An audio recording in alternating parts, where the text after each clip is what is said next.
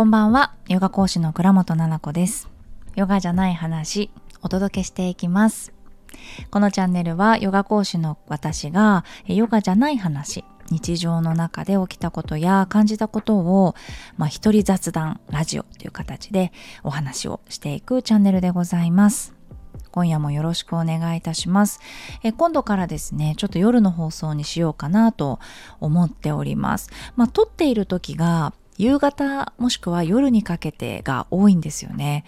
なので、なんか朝のテンションじゃないというか、なんて言うんですかね、おはようございますみたいな感じじゃ私自身がないので、なんか一日を終えて、うーん、まあね、朝に聞いてくださる方もいるかもしれないんですが、はい、一日を終えて、まあ夜聞いていただけたらなっていうふうにこう共感ね雑談っていうお話を前回させてもらったんですけど話したいよねっていうすごくねたくさんメッセージをいただいたんですよ。喋ってる話を一方的にね私が一人で喋っているだけだけれどもそれでもこう誰かと「ね疲れたよね大変だったよね」ってお話をしているような気持ちになれましたとかねインスタグラムにもねメッセージをいただいたんです。なので、まあ、朝元気を出してやっていこうねっていう感じよりかはね今日も疲れたねお疲れ様っていうテンションの方がはいいいのかなと思いまして。ちょっと夜に配信をしようかなと思ってます。今のところどうかな？水曜日と金曜日。どう？火曜日と、うん、水曜日と金曜日にしようかな。はい。の夜に配信しようかなと思っております。はい。8時ぐらいにしようかな。早いか。ちょっと考えます。その辺は。はい、ありがとうございます。実は、えー、週末、山梨に行ってきました。キャンプしてきたんです。私、オンラインサロンをやってまして、うんと、フリーランスのね、先生方、ヨガの先生とか、いろいろなこう講座をしている先生とかね何かしらこのフリーランスで自分で稼がねばっていう人たちが入ってくれていたりとかあとは自己肯定感のコースもあって2つねコースがあるんですけど自己肯定感の方で、うんと、セルフラブ、うん、自分のことを大切にしていこうねっていうのを伝えている一緒に学んでいるコースがあってはいそのオンラインサロンメンバーさんでもありえ奄美大島のリトリートに来てくださっていたもう仲間みたいな感じです。うん、そのメンバーと一緒にキャンプに行きました。残念ながらね日程的にとかね場所的にねあの飛行機でね奄美大島だったら来れたけどねなかなかあの山梨のね車で行くっていうところ会えない人もいたから申し訳ないなと思いながらはいあの過ごしました。ね今度はまたリベンジねできたらいいなと思うんですけどすっごく楽しかったですね。あのなんか楽しかったことが嬉しかったっていう感想なんです。何かな？なんかラジオで話そうかな？どうしようかな？ってもう思うんだけどやっぱりこのラジオはもう結構前からやっててお顔が見えないから多分私も何でもかんでもね話せる感じなんですよ。うん、もしかしたら周りのお友達よりもここの部分に関してはぐっと知ってくれてるよなっていうこととかも知ってくれてたりするのであえてね言おうかなと思うんだけどリトリートのラジオが過去にあると思います奄美大島のリトリートレポートのラジオでも話しているんだけど私なりにすごく緊張していて実はちゃんとしなきゃいけないっていう私がムッと出てきてでどう私ってどうしたらいいかなっていうのをすごく考えてたんですよね。でも今回の旅ってしっかりしないととかって思ったことはなくって思わなくていいかなって自分に対して思ってうん大丈夫だよって自分でもすぐ思ったんですね。来てくれるみんなもなんかそういう感じじゃない？なんかきっと七子先生って呼んでくれているけれどもそれすらちょっと違和感なぐらい？だってみんな先生なんだもん。みんなヨガの先生でさみんなあの同じ一一な位置にいるんですよ。そう。なんだけどなんかそういう風な関係って楽しめるのかなって思うんだけど私私は楽しいんですよ。で皆さんが楽しめるのかなっていう風に。っていう不安はあったりはしてね。でももう本当にみんなとっても楽しそうで気兼ねなく接してくれるっていうのがすごく嬉しいんだよな。なんかどこかでやっぱり会うと何かで会うと 何て言ったらいいんだろうな。パッと人と会うとこれってどうやってやってるんですか？とか、うん、今までなんかどういうふうなこと何をしてきてそうなったんですか？とか日頃オンラインサロンで心がけてることはありますか？とかそういうことを聞かれたりとかちょっとお仕事の話になったりすることも多かったりするんです。でもそうじゃなくてそういった仲間と子供とかパパも交えてさそれってもうさ腹の内 なんていうの？もうめちゃめちゃプライベートじゃない？だってパパがいて子供がいてってさプライベートの何者でもないじゃないですか。先生じゃないじゃんみんな。いつもの私たちでしょ？そこであんな風にしてなんか楽しかったから嬉しかったんですよね。そうでありたいなと思った。ずっとずっとそういう風にうんとお仕事ができたらいいしうんこういう風に楽しみたいんだなっていうことも思った。なんかかっこつけちゃうとかできるように見せちゃうとかあ何かしてあげないととかうん、ためになるようなことがなんちゃらかんちゃらとかそういうことじゃないじゃんお友達とかって。ねだからうんそれが出会ったきっかけがこのヨガのオンラインサロンに入ってくれたとかレッスンを受けてくださったとかリトリートに来てくださったとかっていう人たちともそういうふうにできる自分っていうのがあんまりきっと1年前の自分だったら想像ができなかったけど本当に本当に楽しくてまたすぐ会いたいって思った。普通のあの心を許せるというかお友達でお友達の中でもその心を許せるだけじゃなくて同じ苦労を知ってる辛いことってかぶってきたりするんですよね。ヨガの話ちょっとしちゃうけどヨガの先生だとああこのイベントがあって集客大変だなとかさ。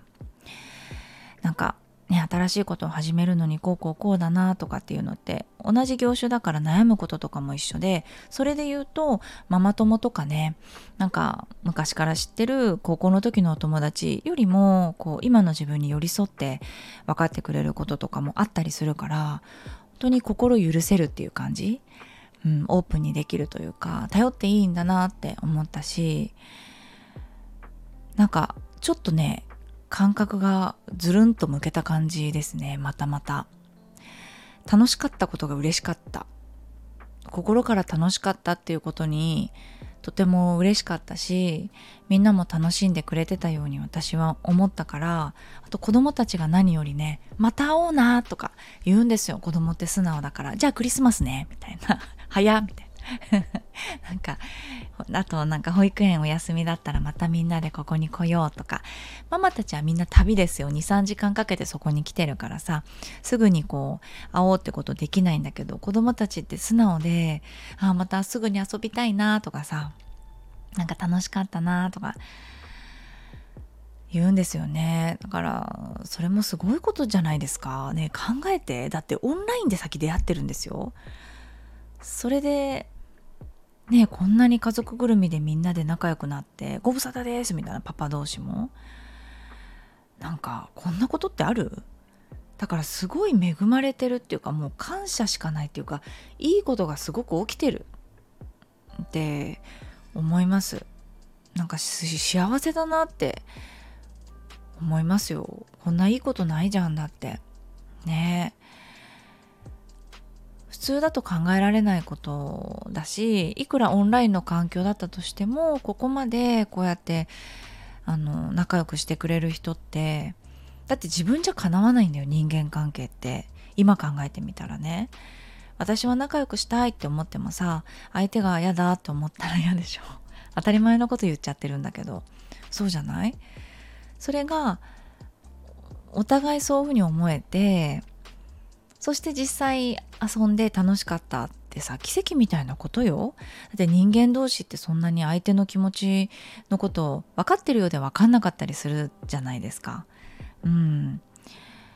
だからこうしてなんかいい関係だなって思う人たちができてとっても嬉しいっていう気持ちもうなんか大変なこともたくさんあるけど今までいろんなことやってきてよかったなって思うことってこういうことなんだなって感じ。だから何が言いたいかってちょっとよく分かんなくなってきちゃったんだけど胸が熱くなってきちゃって。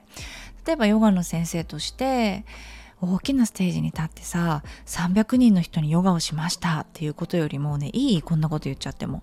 そんなことよりもそんなことってそれもすごいことよ。そうなんだけどあえてその腹の内を話すとさ多分やっぱりどこ行っても私ってさその権威性みたいなさここまで上り詰めたぜみたいなところのあの胸の厚さよりも4家族で集まってこんなにも楽しいっていうことが嬉しすぎて胸が熱い。だからそのきっかけがヨガだったんだったら私ヨガやってきてよかったみたいな 感じ。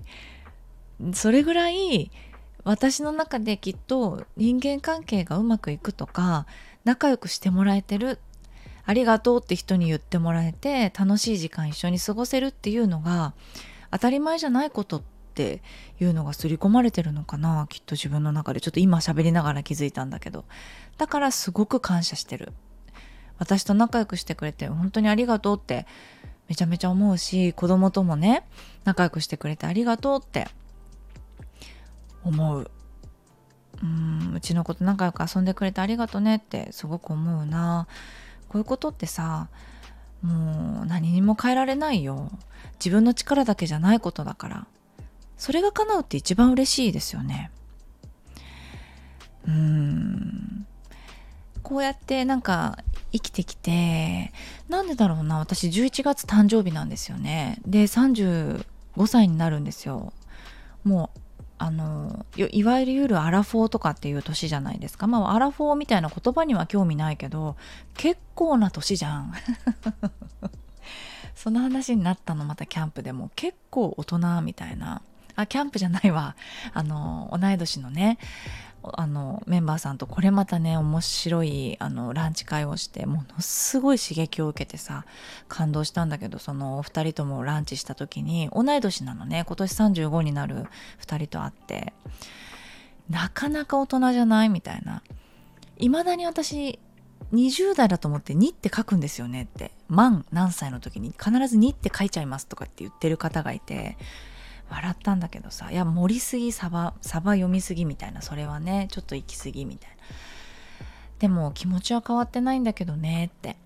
でも35かって結構ちゃんとした大人だと思って偉い大人だなって思うんだけどこうやって35年間生きてきてどんどん自分の大切にしてる価値観とか自分の中のこうでありたいなっていうのがふつふつとこうして未だに出てきてそして分かること？いいことよね。だからこれからも今自分が知らない自分っていうのももっといるかもしれないし小学校の頃からさ自分にとっても興味があって分厚いさ何回も言ってるかもしれないけどラジオで心理テストの紙をさ見てさあなたは何が好きですか？みたいな12345とかってあるの。で問題が例えば2番の問題だったら02とかって米とか押してで答えが3だったら03丸みたいなの押してどんどん答えていくのよ。ピッピッピッピって電子手帳みたいなのに打っていくの。で、ピロピロピッピッピみたいな感じで最後紙が出てきて、あなたの性格は頑張り屋さんの何タイプ？みたいなのが出てくるのね。そういうのやってたぐらい自分の性格私ってどんな子なんだろうっていうのをずっとずっとこう探そうとしてたけど未だにね大切にしてる価値観っていうのがこのキャンプを通して改めて分かることができたからすごくね温かい気持ちでいっぱいだから一緒に行ってくれた人本当にどうもありがとうっていう気持ちでいっぱいです。ありがとうございます。はい。レターを読みます。9。ちょっと待ってくださいね。あのね、わかんないの、その、タイ、あの、タイミングが。レター読みますよ。お便りを読ませていただきますよ。はい。え俺の女、私の男ってあり得る？っていうラジオの、えレターですね。あの、こちらの私の配信した、え俺の女、私の男ってあり得る？っていうところからの送信です。えー、肝に爆笑です。俺の女とかいうやつ本当に嫌いです。キモいです。え、所有物？ってなります。引きます。すごい引いてるじゃん。今のパパにも、ママはパパのものだからとか息子に言ってるのを聞いて、え、キモ。誰のものでもないんですけどって引いてます。パパとチームっていう考え方が素敵です。パパ乙女ですね。っていうレターをいただきました。ありがとうございます。お名前書いてあるんだけど特に読まないでおこうかな。ね。ありがとうございます。レターをいただいて。ちょっとタイミングが絶妙で、あの、どうやって紹介したらいいかわかんないですけど、毎回こうやってちょっとレターをね、紹介しながら、あの、ラジオを撮っていきたいなと思います。そう、ママ、パパのものだからって言うよね。ほんと誰のものでもないのよ。いい加減にしてって思っちゃう。結婚したからってさ、誰のものとかもないのよ。いい加減にして、本当に。だから、なんか、あれはやっちゃダメとかさ、言うなよ。ってすごい思っちゃうの。だからそれで言うと本当にママたちちょっとイラッとしちゃうかもしれないけどパパに対してもなかなか言えないのよねそういうこと。ではあれやっちゃダメこれやっちゃダメって言いたくなっちゃうじゃんパパに対してなんだかさ外歩いてるだけでムカついてくるじゃんなんか 子育てしてる時ってさパパがさ電車とか乗って外歩いてるだけでムカつく時期みたいなないですか？のホルモンがさお化けみねお化けの時期ってあるでしょ？その時本当にに憎み出しちゃうでしょ？歩いてるだけなのにパパさで付き合いで行きたくない飲み会とかも行ってるだけなのに怒られちゃってさ行くなとかって言いたくなっちゃうよね。でもほら私のものじゃないのよ。パパの人生だから選んだらいいのよね。どうやって生きるのか？っていう感じよね。そうそんなようなラジオだったのかなって思います。俺のものだからって言われてときめいたことないけどね私高校生の時から。やっぱり改めて言うけど。ないよ。っていうかずっとその姿勢で頑張れよって思いませんか？旦那さんに対してもだし私自身もそうだと思いますよ。